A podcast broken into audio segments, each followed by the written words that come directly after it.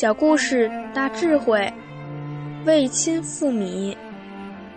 孔夫子有个学生叫子路，子路很孝顺，常常走到百里之外，把米背回来，让他的父母吃。后来，子路做了大官儿，每天饭菜非常丰富，子路反而吃不下。人家就问他。这么好的山珍野味，你为什么吃不下？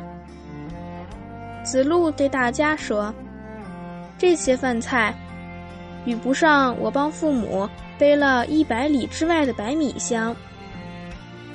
而且，我的父母现在也没有机会来吃这样丰盛的菜肴了。”子路能时时想着父母，替父母分忧，他觉得。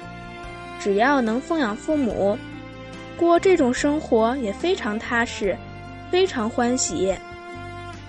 孝敬父母历来是中华民族的传统美德，而且也是每个人成长中的必修课。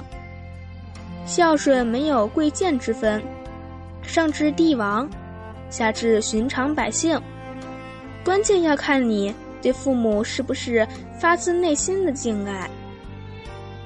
所谓“树欲静而风不止，子欲养而亲不待”，行孝当及时，错过机会将是终生的遗憾。所以，我们应在父母健在的时候，尽我们最大的努力孝顺父母。